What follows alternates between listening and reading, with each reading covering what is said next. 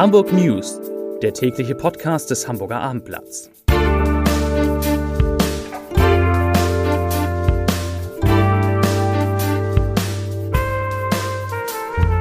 Herzlich willkommen. Mein Name ist Lars Heider und heute geht es um die Zahl der Corona-Neuinfektionen. Mal wieder, die sich in Hamburg innerhalb einer Woche verdoppelt hat. Weitere Themen.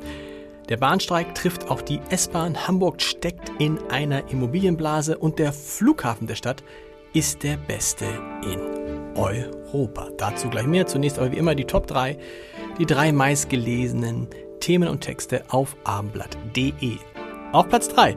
Braunbrüder sagen, Zitat, so können wir langfristig nicht überleben, es geht ums Miniatur-Wunderland. Auf Platz 2, HSV-Fans färben Treppe auf St. Pauli in Vereinsfarben ein. Und auf Platz 1 Drohung gegen Ärzte wegen Impfaktion für Kinder. Das waren die Top 3 auf abendblatt.de. Heute meldet Hamburg 230 neue Infektionen mit dem Coronavirus. Nach 161 am vergangenen Mittwoch bedeutet das einen weiteren, einen deutlichen Anstieg der Inzidenz auf jetzt schon 72,7 Neuinfektionen pro 100.000 Einwohner innerhalb von sieben Tagen. Zum Vergleich, vor einer Woche hatte dieser Wert noch bei 38,5 gelegen.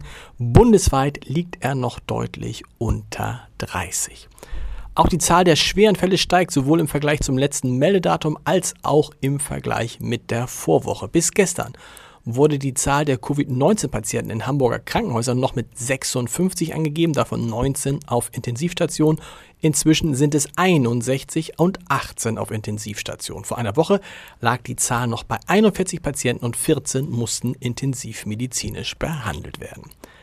Angesichts dieser Zahlen und der gestiegenen Inzidenz und aufgrund der Delta-Variante werden in ausgewählten Räumen der Hamburger Justiz künftig zusätzlich auch mobile Luftreinigungsgeräte eingesetzt. Das teilte die Justizbehörde heute mit, die zurzeit etwa 50 Geräte für 90.000 Euro anschafft. Diese Geräte sollen von Mitte an, Mitte September an schrittweise in der Justiz zum Einsatz kommen.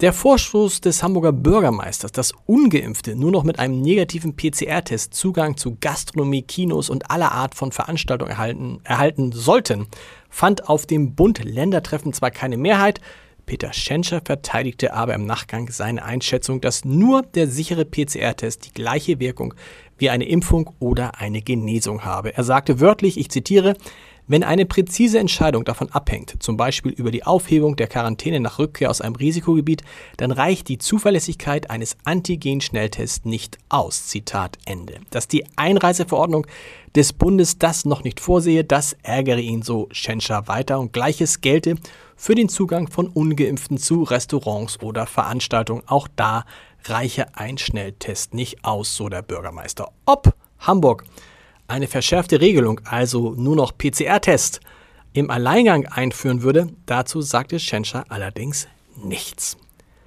Die Linksfraktion in der hamburgischen Bürgerschaft unterstützt den Bahnstreik, von dem heute in Hamburg auch die S-Bahn massiv betroffen waren, die nur noch im 20-Minuten-Takt verkehren konnten. Dazu sagt David Stob, der gewerkschaftliche Sprecher der Linksfraktion, ich zitiere, es ist vollkommen legitim, wenn Gewerkschaften für die Durchsetzung ihrer Forderungen zum Mittel des Streiks greifen. Zitat Ende. Die Inflationsrate in Deutschland habe im Juni bei 2,3 Prozent, im Juli aufgrund von Sonderfaktoren sogar bei 3,8 Prozent gelegen. Die Argumentation der Bahn und anderer Arbeitgeber, es sei derzeit Lohnzurückhaltung gefordert, gehe daher in die völlig falsche Richtung. Auf den ersten Blick sind es nur zwei Immobilienangebote, doch sie stehen für eine Entwicklung, die in Hamburg immer dramatischere Ausmaße annimmt. Eine kleine Zwei-Zimmer-Wohnung in Eppendorf soll mehr als 400.000 Euro kosten. Pro Quadratmeter Wohnfläche soll der Käufer 7.830 Euro für den Altbau bezahlen. Da erscheint ein Neubau in ähnlicher Größe für 4.818 Euro je Quadratmeter wie ein Schnäppchen. Allerdings entsteht dieser Neubau, von dem ich spreche, in Uetersen, 30 Kilometer von Eppendorf entfernt.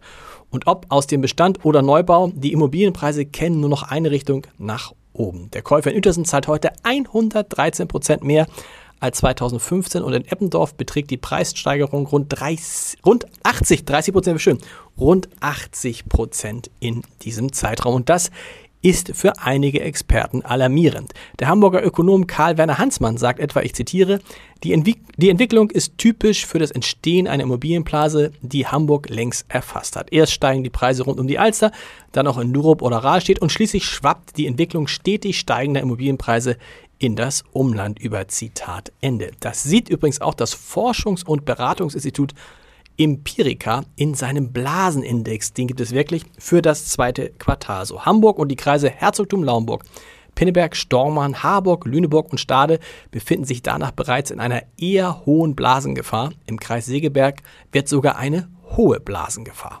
verzeichnet, was es alles gibt.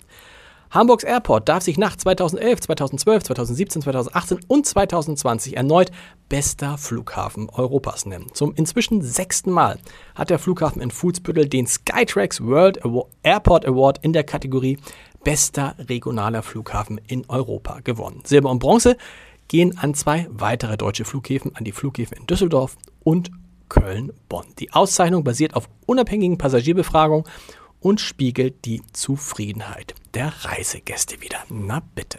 Und wir, wir hören uns morgen wieder um 17 Uhr mit den Hamburg News. Bis dahin. Tschüss.